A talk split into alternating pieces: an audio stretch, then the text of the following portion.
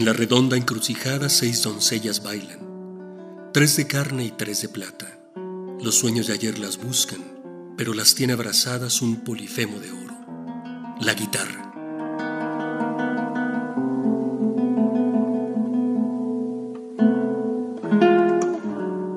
Estamos iniciando un programa más emocionado por tener a uno de los grandes héroes de la guitarra de mi juventud, el maestro Jesús Castro Balbi. A través de la magia del Internet nos conectamos hasta Francia con el maestro Jesús Castro Balbi, una de las grandes figuras de la guitarra latinoamericana. Él empezó a destacar en el ámbito internacional desde los 24 años con fuerza ganando el concurso Alirio Díaz, seguido por premios en concursos tan importantes como el Francisco Tárrega y el Andrés Segovia de Palma de Mallorca. Damos la bienvenida al maestro Jesús Castro Balbi.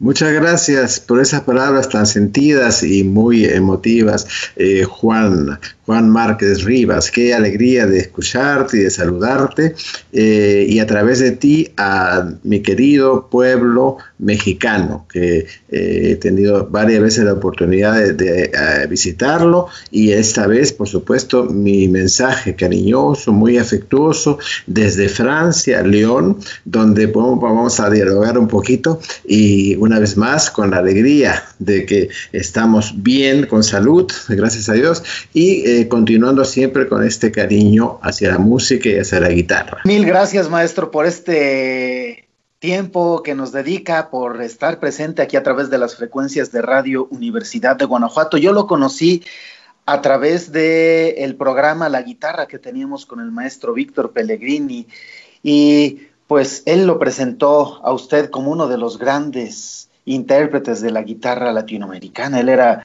pues muy escrupuloso, muy selectivo con su material. A mí además de que me gustó mucho su disco de música de Agustín Barrios, pues creo que se catapultó esta admiración a través de esta aceptación y a la vez admiración del maestro Víctor Pellegrini. Muchas gracias por esas palabras nuevamente. En efecto, conocí a, Víctor Peregrini en unos festivales que hemos hecho en, acá en Europa y guardo un grandísimo y bellísimo recuerdo de él. Y qué alegría, pues, que siendo él, habiendo sido el director de ese programa en, ese, en una época pasada, que mi, mis eh, discos, mis grabaciones hayan podido pasar a los auditores mexicanos y que haya gustado, pues es una gran alegría para mí. Hay una nota en la página de Radio Praga Internacional relacionada con su visita a la República Checa en 2017, en la que menciona que usted empezó a tocar la guitarra desde muy niño. En esta página se menciona que desde los 10 años usted ya tocaba música folclórica de manera solvente. ¿Cómo es que usted a los 10 años tocaba ya con una agrupación de música folclórica de, de manera, pues podríamos decir, tal vez profesional? Bueno, es, es un, una muy importante en mi vida que como por supuesto eh, la he llevado eh, a través de los años y luego de una formación académica en el ámbito clásico de la guitarra, por supuesto es, esa etapa no, no acostumbro mucho a hablar, pero para mí me llena de felicidad que la menciones. ¿no? Es cierto, eh, de muy niño yo tuve la gran suerte de tener contacto con dos personas maravillosas, el azar hizo, Dios hizo que, me, que tenga ese contacto totalmente imprevisto. Eh, uno que fue eh, mi, amigo, eh, mi, peluquero, mi peluquero, completamente gracioso, ¿no? Este, este, este, señor tocaba la guitarra y cada vez que yo iba a cortarme el pelo, estaba muy niño yo, en mi barrio, eh, pues escuchaba y decía, pues eso no puede ser, eso, es una, maravilla. Entonces me eh, fui acercando poquito a poquito, este señor se llamaba Urbano Villarreal. Bueno, pues eh, me di cuenta que eh, en, ese lugar, en la peluquería de mi barrio, pues había, había eh, varias personas que llegaban y tocaban. Entonces, eh, algo así, una peña totalmente improvisada. Y entre ellos, pues una vez llegué a conocer a uno de los más grandes maestros, de o tal vez el más grande maestro de esa época, de la guitarra popular peruana criolla, que, era el maestro Rafael Amaranto, que aún está en vida. Y bueno, pues fue una cosa impresionante para mí de ver, de escuchar, tocar eh, esas, esas cosas tan bellísimas que salían de, de, de, un poco de madera como eh, y unas cuantas cuerdas. Entonces me quedaba yo ahí cuando iba a cortar el pelo, pues me quedaba horas escuchando, ¿no?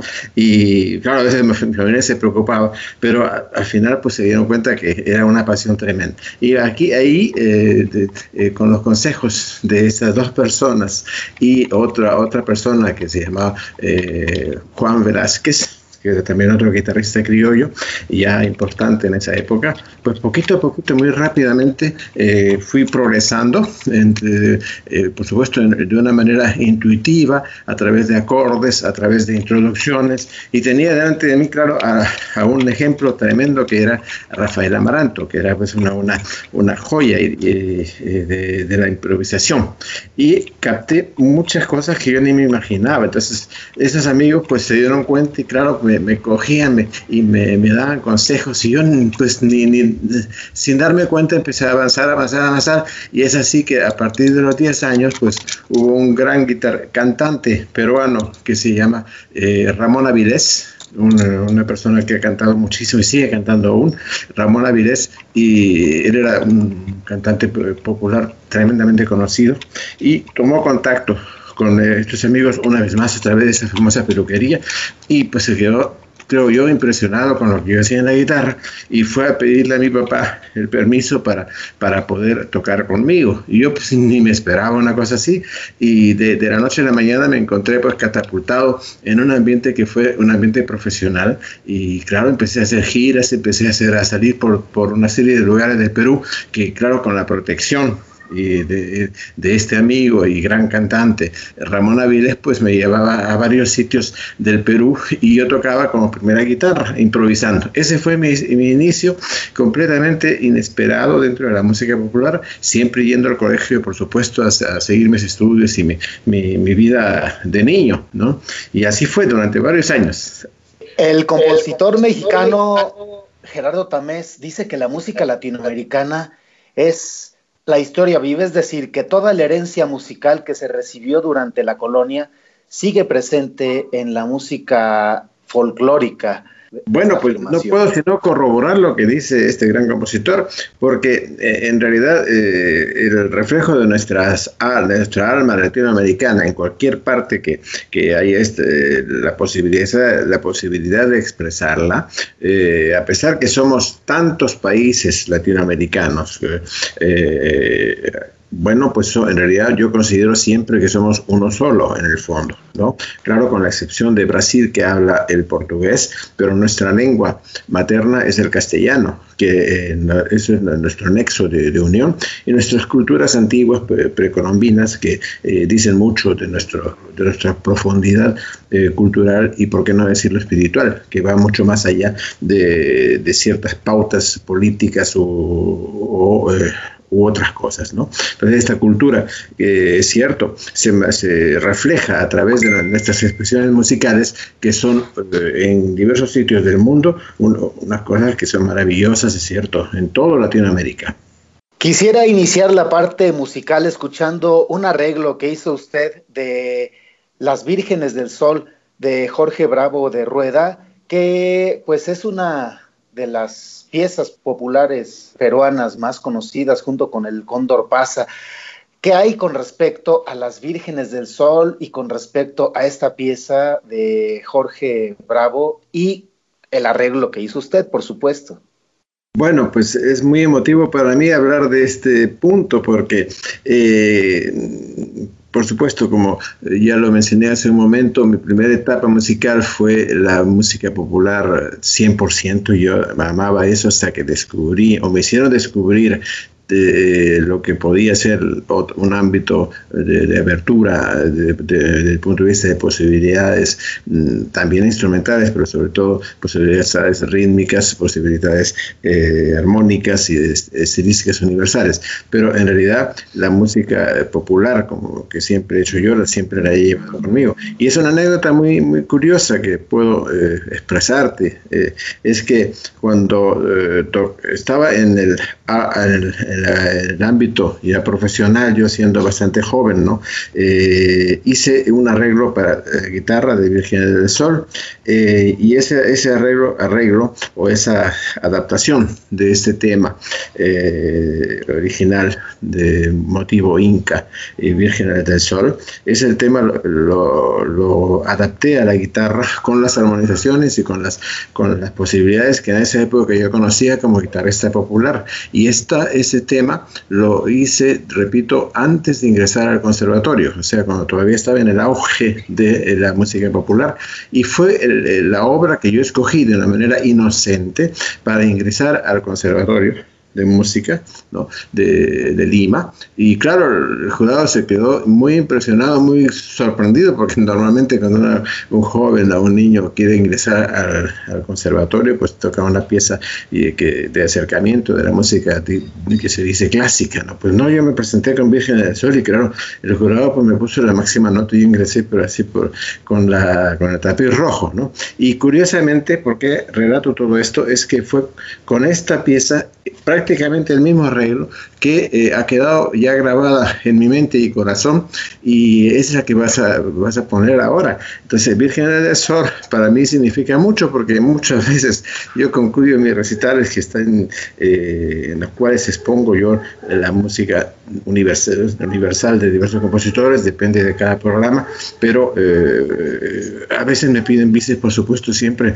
y, y, al final, mucha gente que ya me conoce, pues me piden Virgen del Sol, y me, da, me da una, una, cosa tremenda en mi, en mi espíritu y en mi corazón, de decir pues que concluyo mi recitar con la pieza con la que empecé, ¿no? La, la, música clásica. Y es de la historia de Virgen del Sol. Virgen del Sol es una, un tema eh, que eh, debe eh, reflejar una danza ritual de las vírgenes que danzaban en torno al Inca. El Inca era, el, por, como lo sabes, el dios Sol, entonces eh, era un homenaje a él, era, era una, una manera de rendirle pleitesía y esa, esa es, ese es el origen de esta, de esta pieza.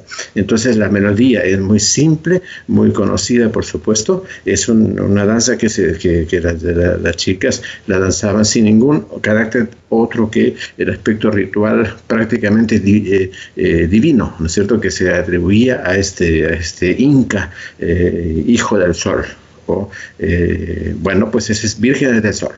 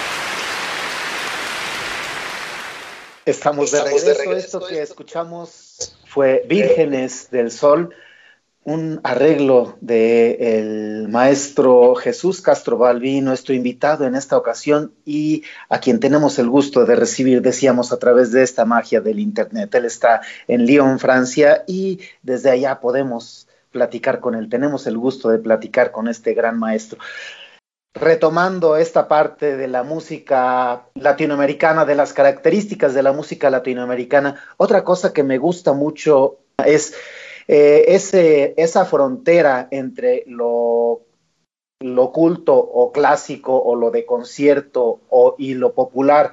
Es decir, nos encontramos con compositores como Eduardo Falú o como Astor Piazzolla y muchos más en los que pues tanto podemos decir hacen música popular como por supuesto que decimos hacen música de concierto y pues también la manera en la que la música folclórica viene a insertarse dentro de la guitarra clásica latinoamericana. Bueno, no solo la música latinoamericana, sino también, por supuesto, española y de muchos otros, de muchos otros lados. Pero particularmente hablemos ahorita de la música eh, latinoamericana. Eh, muchos compositores deambulan eh, o transitan de, manera pues casi indistinta entre los dos, entre los dos ámbitos, entre el popular y el y la música de concierto. Me fascina esta nueva eh, pregunta o este nuevo eh, acápite que tú abres y porque en realidad mm, mueve un tema muy muy importante a mi modo de ver en lo que es lo que se llama música clásica, ¿cierto? Eh, lo que llamamos siempre comúnmente música clásica. Bueno, tal vez por el hecho de, haber tenido ese acercamiento a la música popular que nunca me ha dejado, pero también por el hecho de haber eh, tenido la suerte de recibir una formación académica, eh, ¿por qué no decirlo? Sin ninguna pretensión de élite, con los más grandes maestros que había en, ese, en, mi época, eh, y por supuesto de haberme consagrado eh, íntegramente a, lo que es la investigación sobre la música antigua, la música eh, estilística de, de, cada, de cada país. Entonces, todo eso me, permite tener un acercamiento hacia la música que yo considero honesto y considero una, una un, una, eh, una, manera de ver las cosas del interior, ¿no es cierto?, de lo que es una obra. Y en realidad lo que me permite, eh, todo esto me permite decir que es cierto que en América Latina se puede observar con los compositores de todas las épocas un acercamiento y un deseo de hacer eh, vivir a través de lo que se llama música eh, clásica o tal vez erudita, ¿no es cierto?, las raíces de nuestro folclore latinoamericano, ya sea, por supuesto, mexicano, argentino, peruano, por, qué no brasileño, y todo, todo, todo lo que es nuestra riquísima América Latina. Pero en realidad esto, este movimiento ha creado gigantes de la composición, como por supuesto Villalobos, Lauro, Barrios, etcétera, ¿no? En México, por supuesto, eh, ¿quién, quién va, a dejar pasar a nuestro eh, María Ponce, ¿no cierto? Manuel María Ponce. Eh, eh, pero ese acercamiento que es revivir lo que todos nosotros tenemos profundamente de lo que de nuestra cultura de lo más profundo de nuestro espíritu, lo plasman ellos en la música, a través de la música clásica, de la música erudita, ¿no es cierto?, de una manera muy sincera, muy verdadera, pero este fenómeno ¿no es cierto? Eh, no es propio de América Latina. Este fenómeno es igual, como lo ha mencionado hace un momento, en España.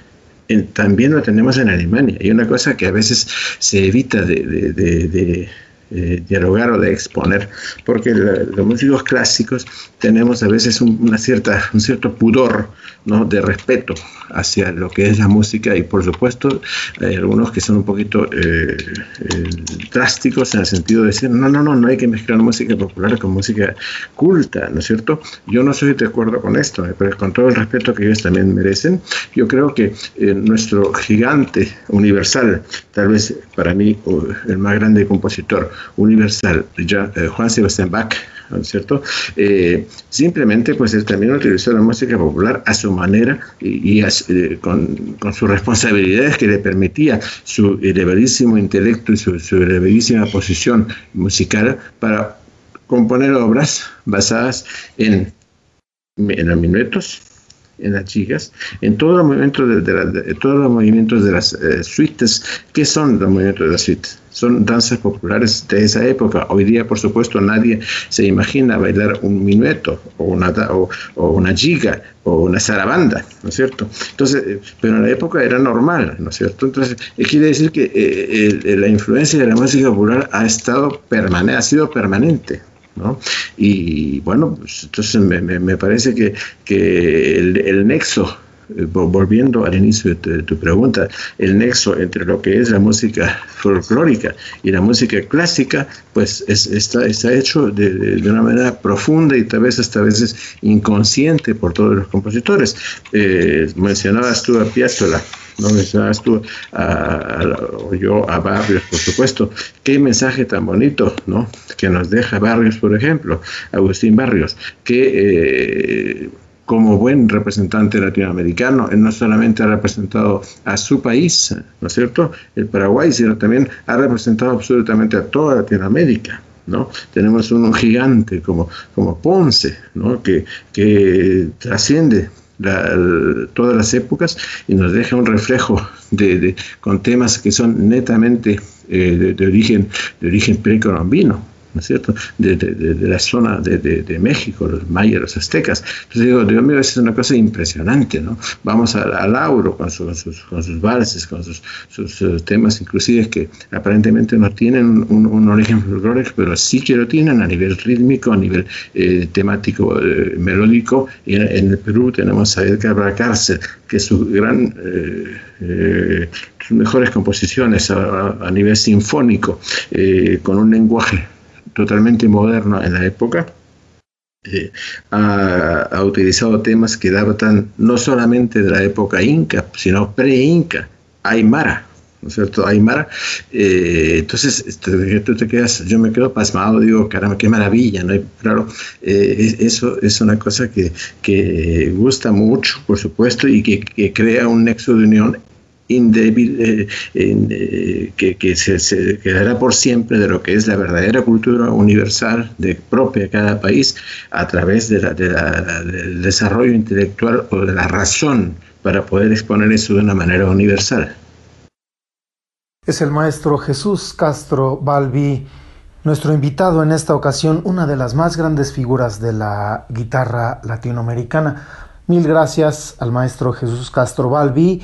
Vamos a seguir escuchando la próxima semana parte de esta entrevista con el maestro Jesús Castro Balbi desde Lyon, Francia. Vamos a despedir este programa escuchando, esto es parte del disco dedicado a Antonio Lauro del maestro Jesús Castro Balbi.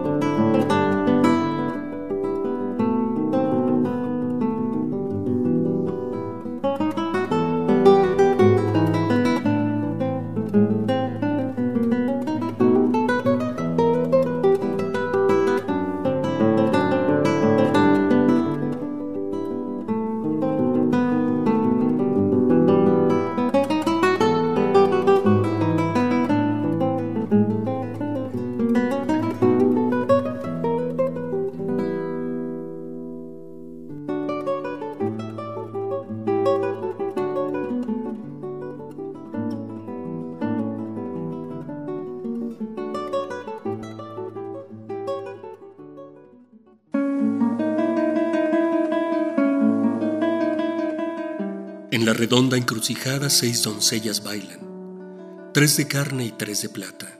Los sueños de ayer las buscan, pero las tiene abrazadas un polifemo de oro, la guitarra.